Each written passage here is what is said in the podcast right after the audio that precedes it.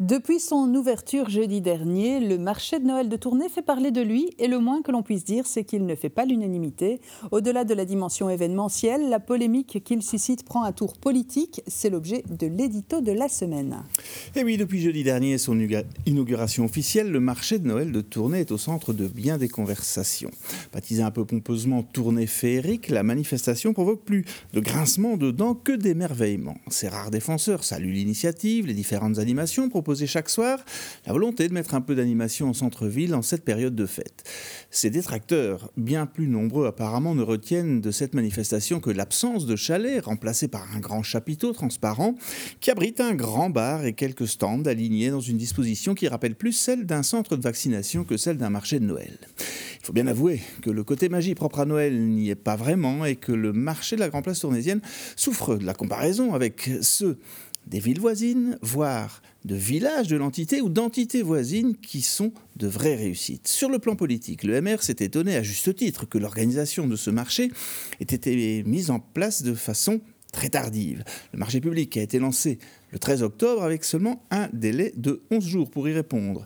La nature des opérateurs sollicités interroge également, selon le MR, il n'exerce euh, habituellement pas dans l'événementiel.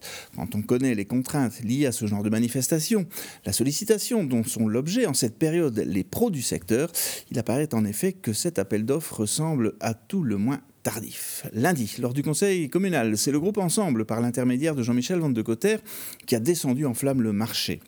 Après une brève question sur le contenu du marché, suivi de la réponse de Vincent Braclard, l'échevin en charge du dossier, le conseiller a exercé son droit de réplique qui contenait le réel objet de son intervention, véritable diatribe à laquelle l'échevin ne pouvait répondre parce que le règlement d'ordre intérieur du conseil lui interdit. Le procédé n'est pas des plus élégants, des observateurs se sont d'ailleurs étonnés qu'aucun des colistiers de l'échevin ne vienne à son secours. Pour notre part, nous aurions préféré un véritable débat, d'autant que le contenu de l'intervention Jean-Michel Van de Cotter mérite que l'on s'y attarde.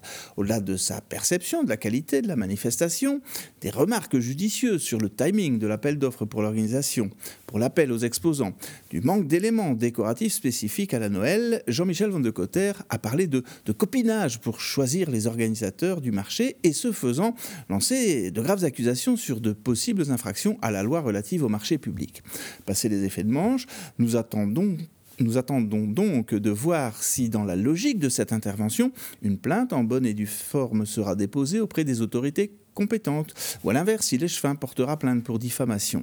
Dans un cas comme dans l'autre, cela permettrait au moins aux Tournésiens de connaître toute la vérité sur ce dossier et ce serait déjà un beau cadeau de Noël. Merci Xavier pour cet édito.